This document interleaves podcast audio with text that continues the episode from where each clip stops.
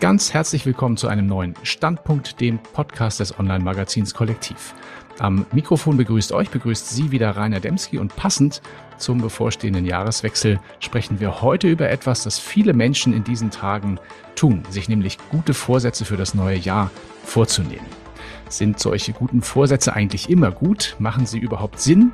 Und wenn ja, wie sollte man vielleicht seine Vorsätze gestalten, damit sie auch tatsächlich eintreffen und nicht wie so häufig auf halber Strecke zurückbleiben?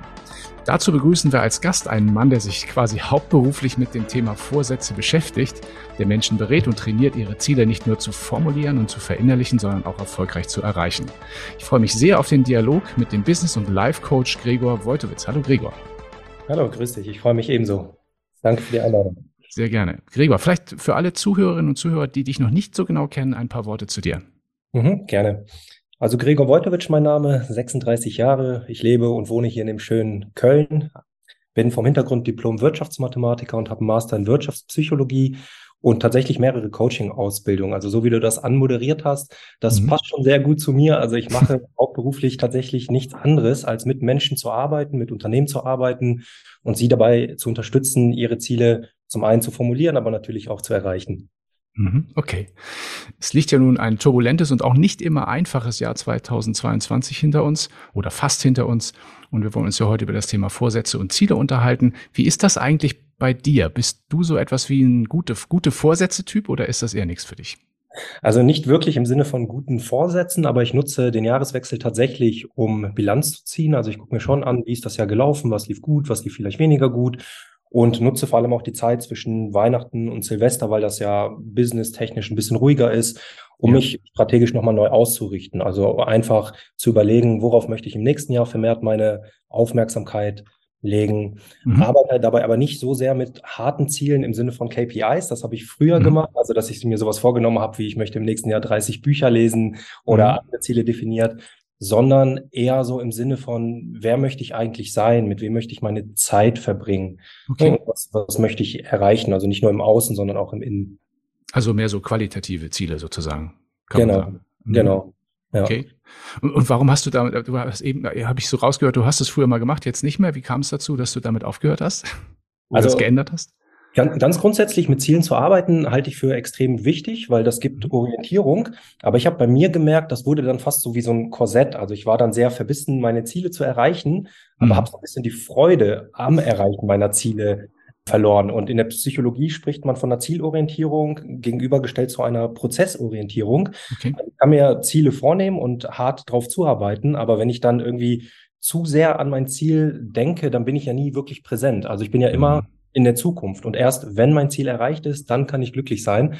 Und mhm. da habe ich für mich äh, den Schluss draus gezogen, dass ich im Grunde eher so mein Leben in der Richtung gestalten möchte, wie soll mein Leben eigentlich aussehen? Also wie möchte ich jeden Tag gestalten? Was möchte ich jeden Tag machen? Wer möchte ich jeden Tag sein, damit mhm. ich einfach zufrieden bin? Ne? Also ich komme eher von Werten, von Bedürfnissen anstatt von ähm, ja, harten Zielen. Ja, da sind wir ja auch schon so ein bisschen in diesem, in diesem Kernthema drin. Ne? Also wie setzt man sich eigentlich Ziel, dass man die auch erreichen kann? Das hört sich auch so ein bisschen an wie so ein laufender Prozess. Also dass es sozusagen nicht so einen Zeitpunkt gibt, an dem man sagt, das will ich dann dann und dann fertig haben, sondern dass es so ein laufender Prozess ist.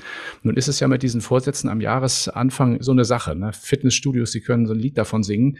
Die sind auch häufig bald wieder vergessen oder die Fitnessstudio-Karte hängt, sitzt dann im Portemonnaie, aber man geht gar nicht mehr hin.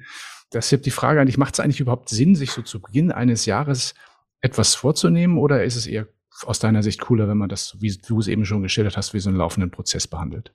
Also bevor man es gar nicht macht, ist es schon gut, es zumindest einmal im Jahr zu machen, beim mhm. Jahreswechsel. Äh, tatsächlich halte ich es aber für zielführend da, das kontinuierlich zu machen. Also ich beispielsweise mache diese strategische Ausrichtung nicht nur einmal im Jahr, sondern ich mache das auf Kalenderwochenbasis. Also ich gucke mir jede Woche an, wie soll eigentlich die nächste Woche aussehen okay. und dann die Sachen zu definieren, die mir wichtig sind. Aber um deine Frage zu beantworten, es macht schon Sinn, sich Ziele zu setzen unter bestimmten Voraussetzungen. Da kann man äh, nämlich deutlich die Erfolgswahrscheinlichkeit erhöhen. Das Problem mit diesen Neujahrsvorsätzen ist, also das fängt im Grunde schon in der Zielformulierung an, dass ja. viele Leute sich Vermeidungsziele setzen. Sowas wie, ich möchte nicht mehr rauchen oder ich möchte nicht mehr dick sein oder ich möchte nicht mehr schüchtern sein oder whatever. Aber daraus wird ja immer noch nicht klar, was genau möchtest du eigentlich stattdessen? Also was möchtest mhm. du erreichen? Ne, da gibt's Methoden wie zum Beispiel die smarte Zielformulierung, wo man so relativ smart sein Ziel formuliert, also spezifisch, messbar, attraktiv, realistisch terminiert. Das mhm. ist schon mal so ein guter Ansatz. Aber was neben dieser klaren Formulierung auch nochmal wichtig ist, ist das Why dahinter, also der Sinn. Warum möchte ich dieses Ziel eigentlich erreichen. Und ja. nur wenn mir der Nutzen des Zieles klar ist, also wenn ich verstehe, welche Bedürfnisse dadurch zum Beispiel erfüllt werden, dann habe ich auch genug emotionale Ladung, um das auch das ganze Jahr über durchzuhalten. Ne, das ist so, ein, so eine zweite Voraussetzung meiner Meinung nach, die für ein gutes Ziel erfüllt sein müsste. Das ist das A in dem Smart-Modell, das attraktiv. Also warum möchte ich dieses Ziel überhaupt erreichen? Das nächste ist, dass man das auch realistisch setzt tatsächlich. Also mhm. viele Menschen neigen dazu, sich Ziele zu setzen, die im Grunde gar nicht in den Alltag passen, die schwer zu integrieren sind. Es muss also ein Ziel sein, was einfach passt zu meinem Kontext, zu meinem Leben, was auch erreichbar ist, selbst erreichbar im Sinne von, was kann ich tun, damit ich dieses Ziel auch erreiche? Also vielleicht mal als Beispiel, damit das nicht so abstrakt ist. Wenn ich mir jetzt das Ziel setze, ich möchte irgendwie eine Gehaltserhöhung haben von 15.000 Euro, mhm. dann ist da ja das Unternehmen beteiligt oder mein Chef ist beteiligt. Das heißt, das Ziel ist in dem Sinne nicht realistisch, weil es nicht selbst erreichbar ist. Stattdessen könnte ich das so formulieren, okay, ich suche das Gespräch mit meinem Chef, ich definiere mal oder ich schreibe mir mal raus all meine Erfolge oder den Mehrwert, den ich leiste fürs Unternehmen. Ich bereite mich auf dieses Gespräch vor, mhm. hole mir vielleicht Feedback noch von Freunden, Kollegen, wie auch immer. Und dann habe ich plötzlich diesen selbst erreichbaren Teil in meinem Ziel mit drin. Dadurch wird es realistischer. Okay. Und vielleicht noch zwei Anmerkungen, wann ein Ziel auch wirklich gut ist. Das Ziel ist ja nur der, der Fixpunkt, also wo will ich hin? Ziele müssen in klare Handlungen übersetzt werden. Also mhm was bedeutet das eigentlich auf Wochenbasis, auf Tagesbasis? Also ich muss eine Idee davon haben, was muss ich eigentlich tun, um mein Ziel zu erreichen? Und dann noch die letzte Anmerkung dazu. Ich muss mir auch Systeme schaffen, die mich dabei unterstützen, mein Ziel zu erreichen. Mhm. Also ganz klassisch bei Fitnesszielen vielleicht äh, packe ich vorher meine Sporttasche oder ich erhöhe die Verbindlichkeit, indem ich mir wirklich feste Termine setze oder sozialen Druck erhöhe und mit Leuten über meine Ziele spreche, weil die mich darauf ja irgendwann mal wieder ansprechen müssen. Also ja, Ziele setzen ergibt Sinn, aber um diese Ziele auch wirklich zu erreichen, braucht es halt mehr als die reine Definition des Zieles. Mhm. Okay, also was du eben so, sag mal, in verschiedenen Facetten ausgeführt hast, ich habe auf deiner Website ein Zitat gefunden von Leo Tolstoi. Mhm. Das umschreibt es, glaube ich, auch so ein bisschen, aber ich weiß nicht genau, ob das alles ist, was in diesem Zitat steckt. Vielleicht ist ja auch noch mehr drin. Das lautet, schnitze das Leben aus dem Holz, das du hast. Ähm, ist das ungefähr das, was du eben schon dargestellt hast, oder ist, ist da noch mehr drin? Ja, da ist tatsächlich noch ein bisschen mehr drin. Ich mag dieses Zitat sehr, weil da stecken für mich zwei so ganz wesentliche Aspekte mit drin. Das eine ist Akzeptanz. Also ich arbeite mit dem, was mir gegeben wurde. Ich nutze die Ressourcen, die ich habe. Viele Menschen stecken ja ein bisschen fest im Jammertal oder haben so eine Opfermentalität und ja, ich habe nicht die Erziehung genossen, die ich gerne hätte oder die Politik macht irgendwie Blödsinn, mit dem ich nicht einverstanden bin. Stattdessen sollte man sich eher darauf fokussieren, okay, wie ist eigentlich mein Kontext? Welche mhm. Voraussetzungen habe ich? Und dann tatsächlich das Beste draus machen. Da steckt für mich so eine Proaktivität drin. Also im Gegensatz zum Opferdasein, das Schöpferdasein zu etablieren. Also zu überlegen, nicht ob ich mein Ziel erreichen kann, sondern wie kann ich mein Ziel erreichen? Also was muss ich dafür tun? Mit wem muss ich vielleicht sprechen? Welche Fähigkeiten muss ich vielleicht aufbauen. Und mhm. plötzlich ist das wieder dieser Aspekt der Handlung, den wir gerade ja schon besprochen haben. Also dann wird klar, um ja mein Leben aus dem Holz zu schnitzen, was mir gegeben wurde, wie soll das Endergebnis eigentlich aussehen und welches Messer habe ich eigentlich gerade und vielleicht brauche ich ein anderes Messer. Mhm. Okay. Und du hattest ja eingangs gesagt, du bist Mathematiker, aber auch Psychologe. Das heißt also, diese beiden Punkte, ja, also als Werk, Werkmaterial sozusagen, den Menschen, aber auch die Zahlen, mhm. äh, mit denen du arbeiten kannst. Du hast an einer Stelle auch auf deiner Website irgendwo, glaube ich, geschrieben, du überlässt den Erfolg nicht dem Zufall. Ja. Und da hat mich so die Frage interessiert, wie sorgst du denn dafür, dass so ein Erfolg auch verlässlich eintritt, also dass eben keine Zufälle passieren? Und was ist, was ist aus deiner Sicht eigentlich überhaupt Erfolg? Mhm. Also ich kann gleich beantworten, was aus meiner Sicht Erfolg bedeutet, für mich persönlich, aber im Wesentlichen definiert das ja jeder für sich selbst. Ja. Und deshalb ist eine gute Selbstreflexion, bevor ich mir überhaupt Ziele setze, so wichtig. Also was sind eigentlich meine Werte? Was sind meine Bedürfnisse? Wo möchte ich überhaupt hin? Für mich ist Erfolg wahrscheinlich ganz anders als vielleicht für dich oder für unsere Zuhörenden hier. Und mhm. da muss man erstmal gucken, wie definiere ich Erfolg für mich. Und um dann den Zufall möglichst zu minimieren, also es gibt natürlich trotzdem externe Faktoren, die Einfluss darauf haben, auf mhm. meine Erfolgswahrscheinlichkeit, kann ich aber schon Systeme aufbauen und dafür sorgen, dass ich diese Erfolgswahrscheinlichkeit erhöhe. Also ich nutze gerne diese Metapher von einem Navigationssystem. Ne? Also wenn ich mein Ziel habe, oder sagen wir mal so, ich sitze im Auto und ich möchte nach Paris. Damit kann das Navi noch nichts anfangen. Das muss erstmal wissen, wo bin ich überhaupt? Ne? Das GPS muss dir ein Signal geben. Hm. Dann hast du dein Ziel Paris und dann erst rechnet das Navi ja die optimale Route aus. Und genauso ist es mit dem Erfolg. Also ich muss erstmal Erfolg für mich definieren. Das ist das Ziel. Ich muss das GPS-Signal erstmal haben. Das ist die Standortanalyse. Ne? Also was sind meine mhm. Stärken, was sind meine Fähigkeiten, welche Ressourcen stehen mir zur Verfügung. Und dann kann ich erst gucken, wie ich da auf optimale Art und Weise hinkomme. Und wenn ich das gut gemacht habe, wenn ich mir die Ziele gut gesetzt habe, dann habe ich schon mal keine Zielkonflikte. Also das bedeutet nicht, dass ich ein Ziel erreiche, aber andere Lebensbereiche beispielsweise dann darunter leide. Ne, vielleicht ich möchte ein Startup aufbauen und investiere da jetzt die Stunden die Woche. Mhm. Aber ich sehe meine Kinder nicht mehr und meine Frau trennt sich. Ne? Dann ist die Frage, ist das wirklich noch Erfolg im Sinne des ja, Handelnden? Ja. Und dann, was noch dazu kommt, ist so eine Art iteratives Vorgehen. Also, dass ich dann mein Ziel definiere, das in Handlung runterbreche, und dann in die Richtung gehe und dann aber auch gucke, wenn ich mein Ziel auch smart gesetzt habe, ist es natürlich auch messbar. Tritt hier das eigentlich ein, was ich vorhabe, oder muss ich nochmal nachschärfen? Mhm. Der Autor Eric Ries, der hat so diese Idee des minimal funktionierenden Produktes. Also das ist so eine Art iterativer Prozess, bevor ich jetzt, nehmen wir mal an, ich möchte eine Software auf den Markt bringen und könnte mich jetzt drei Jahre in den Keller verstecken und programmieren und das dann irgendwann auf den Markt bringen. Oder ich fange an, so eine Beta-Version zu bauen, bringe die so schnell wie möglich zum Kunden hol mir Feedback ein, verbessere die Features, die vielleicht noch nicht so gut sind aus Sicht des Kunden. Und genauso kann ich das mit meiner Zielerreichung auch machen. Also messe dann jede Woche oder jeden Monat, laufe ich eigentlich in eine gute Richtung? Und wenn nein, wo muss ich vielleicht noch aus Fehlern lernen? Wo kann ich mir besseres Feedback holen? Wo kann ich Experten nochmal mit reinholen, die mich unterstützen? Ne, auf welche Menschen sollte ich vielleicht hören und auf welche eben nicht, die mich hindern, mein Ziel zu erreichen? Also da gibt es schon viele Möglichkeiten, da ganz bewusst nochmal nachzuschauen, bin ich eigentlich auf dem richtigen Weg also sehr systemisch, wie du das dann darstellst. Ne? Also da greifen sehr, sehr viele Dinge ineinander. Und du stellst es auch sehr plastisch dar. Ne? Also für mich ist das, hört sich das alles sehr praxisorientiert an. Und hast du ja mit diesen beiden Studienfächern, um da nochmal drauf Bezug zu nehmen, eigentlich doch sehr abstrakte und theoretische eine Fächerkombination gewählt und auch nacheinander und mit zwei Vollstudiengängen. Also Chapeau, das muss man erstmal machen. ähm, da würde mich mal interessieren, was hast du denn aus diesen Studien für dein Leben mitgenommen und was wendest du heute in der Praxis an, um eben sowas wie Zukunft zu gestalten? War das schon das, was du eben gesagt hast oder kommt da noch mehr, was man da aus den Studien hätte lernen können? Also im, im Wesentlichen schon. Also das Mathematikstudium nutze ich heute noch, also ohne dass ich jetzt mich mit höherer Mathematik in meinem Alltag beschäftige, aber man lernt Probleme zu analysieren, auseinanderzunehmen und zu lösen. Also das ist ja das, ja.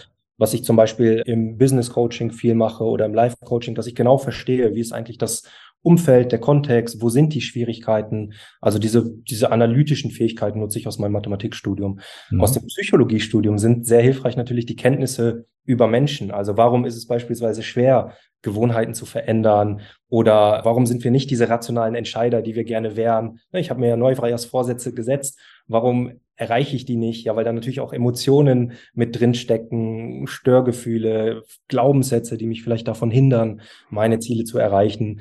Also aus beiden Fächern nutze ich schon auch Dinge, von denen ich glaube, dass sie einfach nützlich sind für meine Arbeit. Mhm. Sind wir auch schon im Endeffekt bei den Menschen, ne? also unter anderem eben auch deinen Klienten. Wenn du über dein Coaching schreibst, dann, dann sprichst du auch immer mal wieder von Stärken, also gerade auch die Stärken deiner Klienten zu entdecken. Da wäre so meine Frage, wie, wie, wie findest du eigentlich heraus, welche Stärken oder vielleicht auch welche Schwächen ein spezifischer Mensch jetzt hat, die du dann entsprechend trainieren oder wegtrainieren kannst? Mhm. Hier gibt es im Grunde zwei verschiedene äh, Handlungsstränge. Also ein Teil meiner Arbeit ist Management-Diagnostik. Also das heißt, Management-Diagnostik bedeutet, im Unternehmen kaufen mich im Grunde ein und dann werden so Standortanalysen gemacht oder Assessment Center, wenn es um externen Bewerber geht oder Development Center, wenn es um interne Bewerbende geht. Und da kann man so Assessment Center designen und bestimmte Situationen erzeugen und gucken, ne, wie verhält sich der Teilnehmende, mhm. wo werden Stärken sichtbar, wo werden vielleicht Entwicklungsfelder sichtbar. Und dann hat man ja so ein sehr klares Bild. Ne? Das ist dieser Bereich der Management-Diagnostik. Wenn ich jetzt zum Beispiel mit jemandem so ein Führungsgespräch simuliere, dann merke ich ja, ne, ist die kommunikative Stärke gut, ist die Kooperationsfähigkeit gut. Mhm. Oder wenn ich eine Fallstudie jemanden analysieren lasse, dann kann man auch gut erkennen, ist das analytische Denken ausgeprägt, kann man äh, strategische Maßnahmen gut ableiten. So, das ist so dieser eine Teil. Aber wenn es jetzt um, um Coaching geht, dann bin ich natürlich einerseits ein guter Zuhörer und höre auch schon raus, wo sind vielleicht hinderliche Glaubenssätze oder wo sind Erfolge in der Vergangenheit in vielleicht anderen Bereichen und Fähigkeiten, die ich nutzen kann für neue Bereiche. Das ist so dieses ja empathische. Mhm. Oder ich kann natürlich aus den Erzählungen meiner Klienten auch verstehen, ne? also welche Stärken fehlen vielleicht noch für Ziele, die gesetzt wurden? Was braucht es dafür? Das kann ich raushören, wenn du so willst, an den, an den Schwierigkeiten, an den Herausforderungen, die vielleicht noch nicht gelöst sind. Mhm. Da, da erkennt man ja relativ leicht, okay, da fehlt vielleicht noch ein Skill oder da fehlt vielleicht noch Know-how oder irgendwas anderes, was auch immer es braucht, um spezifische Ziele zu erreichen. Ich mag ja eigentlich Verallgemeinerungen nicht so ganz gerne, aber ich würde mal interessieren aus deiner Erfahrung, du hast ja mit vielen Menschen auch zu tun gehabt in dem Umfeld, neigen Menschen eigentlich dazu, ihre, ihre Stärken und Schwächen gut einzuschätzen oder eher nicht? Ja, also es gibt einige, die, die sehr reflektiert sind, die so ein sehr stimmiges Selbstbild haben im Vergleich zum Fremdbild. Es gibt ein paar, die überschätzen sich. Ne? Also das wären jetzt vielleicht diese klassischen Narzissten, die immer glauben, ich kann alles besonders gut, jetzt ohne in die Pathologie gehen zu wollen. In meiner Erfahrung unterschätzen aber die meisten Leute ihre Fähigkeiten, insbesondere wenn wir diesen Zeitaspekt noch mit reinnehmen. Mhm viele Menschen glauben, okay, ich will jetzt ein Startup vielleicht gründen oder irgendwie Marketing machen oder so und gehen davon aus, dass die innerhalb von wenigen Monaten Erfolg haben werden. Aber die unterschätzen, was alles in einigen Jahren möglich ist. Nehmen wir mal ein Studium als Beispiel. Ne? Ich könnte vier, fünf Jahre investieren und dann habe ich halt ein Diplom oder ein Master in irgendeinem Fach. Braucht halt viel Zeit, aber das wurde dann ja auch runtergebrochen in einzelne ähm, Lektionen, in einzelne mhm. Übungen, in einzelne Klausuren. Das heißt, tendenziell in meiner Wahrnehmung unterschätzen die meisten Menschen das, was eigentlich möglich ist, wenn sie ganz bewusst und kontinuierlich auf etwas hinarbeiten. Das ist auch ein großer Teil meiner Arbeit, wenn du so willst, Menschen zu bestärken, auch ja. Dinge anzugehen oder mutig auch vielleicht mal die Komfortzone zu verlassen, mal was Neues zu versuchen. Und wenn man das sehr strategisch macht und auch kalkulierte Risiken eingeht, anstatt vielleicht so komplett dumme Entscheidungen zu treffen, wie jetzt den Job von heute auf morgen zu kündigen und irgendwie auszuwandern oder so. Das kann man alles machen. Das muss man nur smart vorbereiten. Dann aber auch herauszukitzeln, okay, welche Stärken habe ich und wie kann ich die auch nutzen? Du hast auf deiner Website einen sehr lesenswerten Blog, wie ich finde. Den Link dazu stellen wir auch nochmal in die Shownotes hier für die heutige Ausgabe. Und in einem aktuellen Beitrag sprichst du in dem Kontext über das persönliche Narrativ. Und ich habe das so verstanden, dass man damit sein Selbstbild und auch das eigene Handeln ein Stück weit beeinflussen kann. Was ist damit genau gemeint und wie wendet man das an? Mhm. Also das hast du tatsächlich richtig interpretiert. Also dieses Narrativ, das ist, wenn du so willst, die Geschichte, die ich mir über mich selbst erzähle. Jeder Mensch hat ein Selbstkonzept und das entsteht aus unserer Erziehung, aus unserer Erfahrung und dann erzeugen wir so eine Art Idee von uns selbst. Mhm.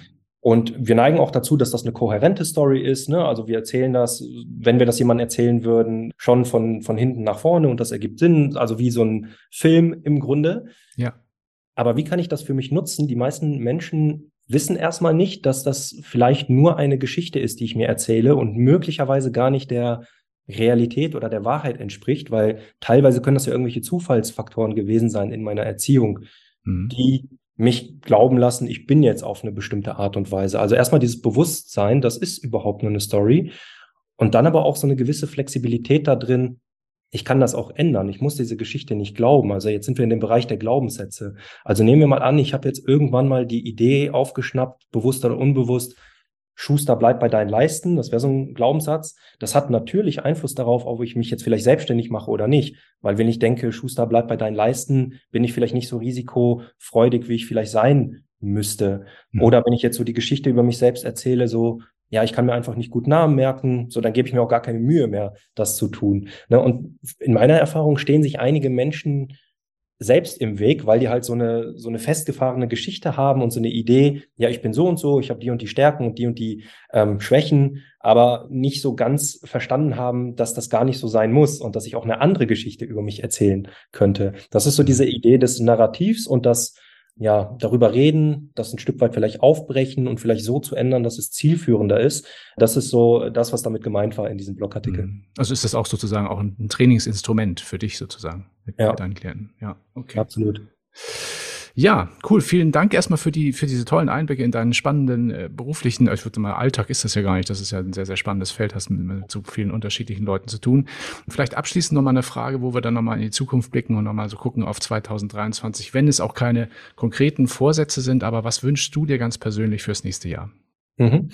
Ich habe ja von, von Prozessorientierung vorhin gesprochen und mir geht es darum, in meinem persönlichen Leben mein Leben so zu gestalten, dass das halt einfach im Einklang ist mit meinen Werten. Und das mhm. wünsche ich mir. Also einerseits natürlich, dass ich gesund bin, dass die Menschen, die mir nah und lieb sind, gesund sind, aber auch, dass ich einfach viele Momente habe und diese so gestalten kann, dass ich am Ende des Tages immer sage, okay, ich bin zufrieden, heute war ein guter Tag.